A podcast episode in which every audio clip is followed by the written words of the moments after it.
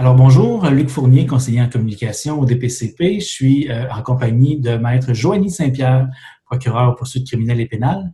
Euh, donc bonjour. Bonjour, ça va bien? Ça va très bien toi-même? Oui, merci.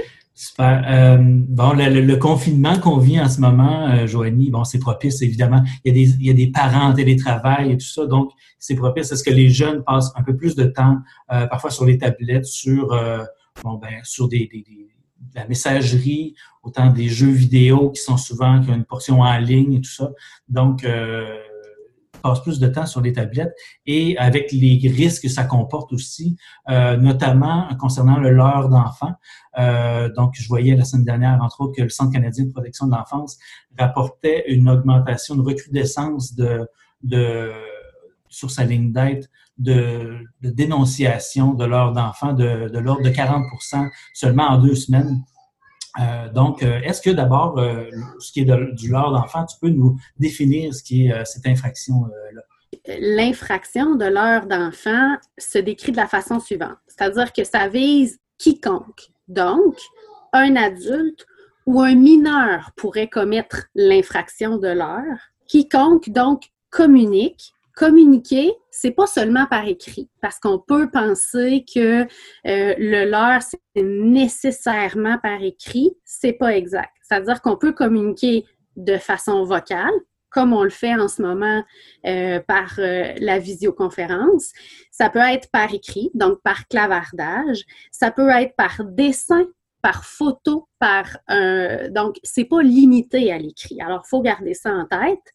Donc, quiconque communique par un moyen de télécommunication. C'est là la clé, télécommunication. Téléphone, tablette, ordinateur, console de jeu. Euh, souvent, on a tendance à oublier que la console de jeu fait partie des moyens qu'on peut employer, mais finalement, tout ce qui entre dans la définition d'un moyen de télécommunication peut servir à commettre l'infraction de l'heure informatique. Donc, quiconque communique par un moyen de télécommunication avec une personne âgée ou qu'il croit âgée de moins de 18, de moins de 16 ou de moins de 14 ans, pour être victime de l'heure, faut être mineur. Donc, on ne peut pas être victime de l'heure si on a 25 ans. Par contre, si on a moins de 18 ans, on peut être victime de l'heure si la communication qu'on a vise à faciliter, donc rendre plus facile, rendre plus probable, aider à provoquer une des infractions qui est énumérée au Code. Et là, ce qu'on vise principalement, c'est des infractions en matière de crimes à caractère sexuel, pornographie juvénile, contact sexuel, incitation à contact sexuel, obtention de moyens euh, de, services sexuels rémunérés. Donc, toute cette catégorie-là, il y en a d'autres, là, mais là, je vous en énumère quelques-uns. Si on vise à faciliter l'une de ces infractions-là en communiquant avec un enfant via un moyen de télécommunication, on commet une infraction de l'heure informatique il y avait moins de 14 ans, moins de 16 ans et moins de 18 ans. Donc, c'est trois, euh, il, y a, comme trois branches différentes et trois, peut-être trois types d'infractions différentes. Effectivement, dans le fond, les catégories visent certains types d'infractions. Donc, la pornographie juvénile, par exemple, euh, se commet quand on, filme ou quand euh, on vise une personne âgée de moins de 18 ans qui entre dans la définition de pornographie juvénile. J'entrerai pas spécifiquement dans ce sujet-là aujourd'hui parce que ça pourrait faire l'objet euh, de, de notions en soi. Mhm. Par contre, si on vise euh, à faciliter le contact sexuel, l'infraction de contact sexuel ne peut se commettre qu'à l'égard d'une personne de moins de 16 ans. Donc, c'est pour ça qu'on caractérise de façon différente. Toutefois, il faut garder en tête qu'une infraction d'agression sexuelle peut se commettre via euh, n'importe quelle personne, finalement. Alors là, on va classifier l'infraction euh, d'agression sexuelle ailleurs. Oui, c'est des catégories distinctes, mais il faut garder en tête que dès qu'on communique avec une personne mineure dans le but de faciliter une infraction à caractère sexuel, on commet l'infraction de l'heure. Alors, peu importe la catégorie dans laquelle elle se trouve. Puis les contrevenants sont passibles de quelle peine? Ça varie entre quoi et quoi, les peines euh, pour cette infraction-là? En ce moment, les peines euh, minimal pour commettre une infraction de l'heure. Donc, si on est euh, par acte criminel, c'est une peine qui est minimale d'un an. Si on est à par procédure sommaire, c'est une peine minimale qui est de six mois. Alors, ce sont des peines d'emprisonnement euh, qui ont lieu si on commet ce type d'infraction-là et qu'on est majeur. Ce qu'il faut comprendre, c'est que l'objectif du leurre, pourquoi on a criminalisé cette infraction-là, puis je pense que c'est important pour saisir c'est quoi l'infraction, de comprendre pourquoi on a mis en place cette infraction-là. Puis je pense que c'est encore plus euh, pertinent, Luc, euh, dans le contexte actuel parce que euh, on veut essayer de comprendre comment on pourrait se retrouver dans une situation comme victime, par exemple, de l'heure informatique.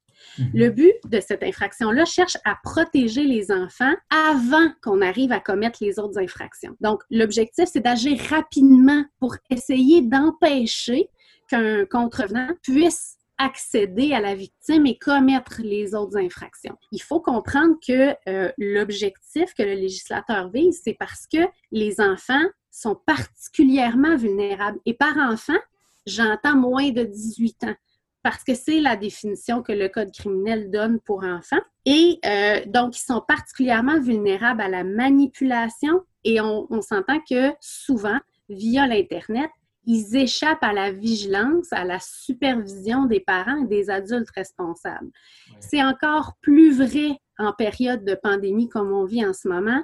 Euh, tu l'as dit en ouverture d'entrevue. en ce moment, les enfants passent beaucoup de temps sur les tablettes. Les parents sont en télétravail, donc les, enfants euh, s'occupent soit parce qu'ils vont euh, aller faire de l'étude, soit parce qu'ils vont aller caviarder avec leurs amis, clavarder avec leurs amis, soit parce qu'ils vont écouter des vidéos. Donc, il faut être vigilant parce que c'est une porte d'entrée qui est très facile pour les délinquants que de passer par un moyen de télécommunication et d'entrer en, contact avec l'enfant, de mhm. tenter de gagner sa confiance, parce que pour être euh, condamné de l'heure, on n'est pas obligé d'avoir entretenu une conversation de nature sexuelle avec l'enfant. Si l'objectif de la conversation vise à faciliter le passage à l'acte d'une infraction sexuelle, c'est suffisant.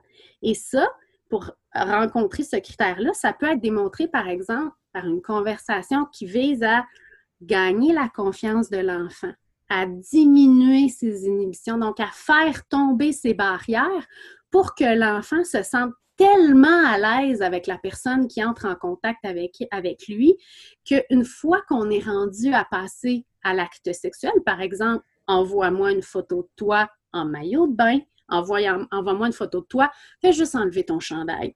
Une fois qu'on est rendu là, on a gagné la, confiance de l'enfant qui se dit Ah ben c'est correct, je suis rendue là, puis effectivement, je lui fais confiance, donc je vais le faire. Et là, on est passé à un autre stade. Donc, l'objectif du leurre, c'est d'essayer d'intervenir avant qu'on soit rendu là. Vous envoyez beaucoup de, ce type d'infraction-là, de, cas comme ça. Est-ce qu'il y a un modus operandi qui est, euh, qui est généralisé, par exemple, prendre euh, que l'adulte euh, se fasse passer pour un enfant ou est-ce qu'il est y a une façon de faire très commune chez ce genre de personnes malveillantes? J'aurais envie de dire qu'il y a probablement autant de façons de commettre le leurre que de façons de frauder. C'est-à-dire que c'est assez infini. Les délinquants sont imaginatifs pour entrer en contact avec les enfants. Euh, alors, on a vu dans, des décisions de, tribunaux euh, des gens qui se faisaient passer pour des agences de mannequins. Donc, euh, essaient de recruter des jeunes filles de cette façon-là. On mhm. a vu des gens qui vont offrir des emplois de gardiennage alors qu'il n'y a pas d'enfants à garder. On voit par moments, ça peut être aussi des gens qui connaissent l'enfant, parce que ça, c'est pas à négliger non plus. On pense facilement que euh, la personne qui va commettre le leurre, c'est quelqu'un euh, stéréotypé qui est chez lui, euh, qui vit dans son sous-sol, qui sort jamais, puis qui est un prédateur il va arriver qu'on va avoir des situations où, par exemple, c'est un ami des parents, un ami de la famille, un oncle, une tante qui est connue de l'environnement, un professeur, euh, et qui va aborder avec son propre profil l'enfant et débuter sa, campagne de, de gagner la confiance et diminuer les inhibitions pour un passage à l'acte éventuel.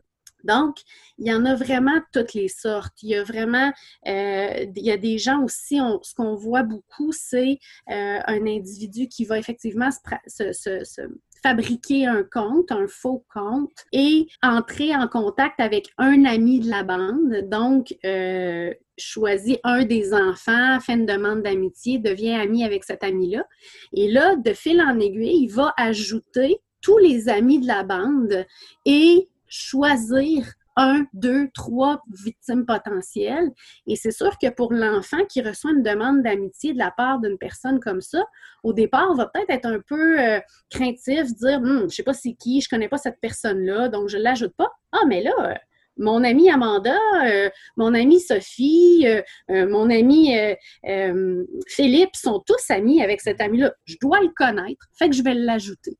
Alors, c'est ça qui est dangereux avec les médias sociaux parce que c'est un, terreau très fertile pour une personne qui voudrait commettre l'infraction de l'heure, de pouvoir aller trouver des victimes très rapidement. L'objectif de ces prédateurs-là, c'est de, c'est souvent la rencontre ou c'est limité à l'échange de photos, euh, euh, où il y a un peu des deux. En fait, ça, ça, peut même aller à la, à la sextorsion, l'extorsion par euh, en échange de, demander de l'argent. D'autres fichiers. C'est ça, ouais.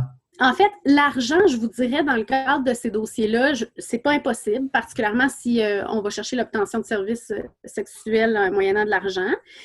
mais ceci dit, je dirais que ce qu'on va voir, il y, a, tous les types. par moment, on va avoir des gens qui vont ne viser qu'à avoir de la pornographie juvénile, donc d'obtenir des fichiers vidéo, photos, audio, écrits, parce que le fait d'écrire euh, euh, des scénarios qui impliquent des gestes à caractère sexuel avec un enfant peut entrer dans la définition de pornographie juvénile, alors qu'il y a des gens qui vont chercher uniquement à obtenir ce genre de choses-là.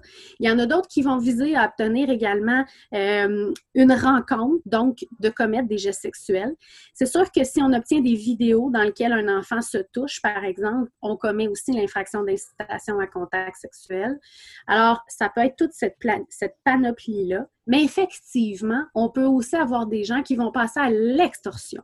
Alors là, à partir du moment où on a obtenu, par exemple, ne serait-ce qu'un fichier de la part de l'enfant, on va lui en demander d'autres. Et s'il refuse d'obtempérer parce que, par exemple, il se rend compte qu'il est allé trop loin ou, il ne se sent pas bien avec ça, euh, on va passer au stade de l'extorsion. Donne-moi-en d'autres, sinon je le diffuse à toute ta gang d'amis diffuse-moi, envoie-moi une vidéo qui va plus loin, sinon je l'envoie à tes parents. Qu'est-ce que tes parents vont penser de toi? Qu'est-ce que tes amis vont penser de toi? Alors oui, ces types de leurres-là euh, existent et se passent. Et je vous dirais que c'est dans ces, dans ces cas-là, en fait, dans tous les cas de l'heure, il y a des impacts très importants. Euh, par contre, dans les cas de l'heure où on passe au stade d'avoir obtenu des fichiers ou d'avoir fait des rencontres et que là, en plus, il y a de l'extorsion qui, s'ajoute, euh, on constate que les, conséquences chez euh, les victimes sont énormes. On a souvent tendance à penser que parce que ça se passe derrière un écran, c'est moins grave. Ce n'est pas vrai.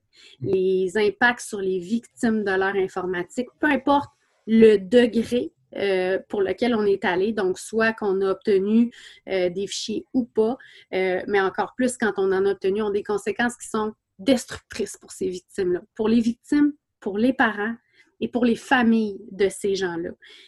donc, il faut garder en tête que c'est pas parce que ça se passe derrière un écran que c'est moins grave. Il faut vraiment, je pense, sensibiliser les enfants à cette, euh, à cette situation-là. Il faut sensibiliser les parents. Et je pense que c'est important d'en parler très tôt avec eux, euh, particulièrement dans une période comme dans laquelle on se trouve en ce moment où les enfants sont, sont beaucoup laissés à eux-mêmes avec les, les outils informatiques, les consoles de jeux, les tablettes, les ordinateurs. Alors, je pense que c'est important de les sensibiliser à ça et se rappeler comme parents qu'un enfant qui entre dans ce cercle-là ne s'en rend pas nécessairement compte.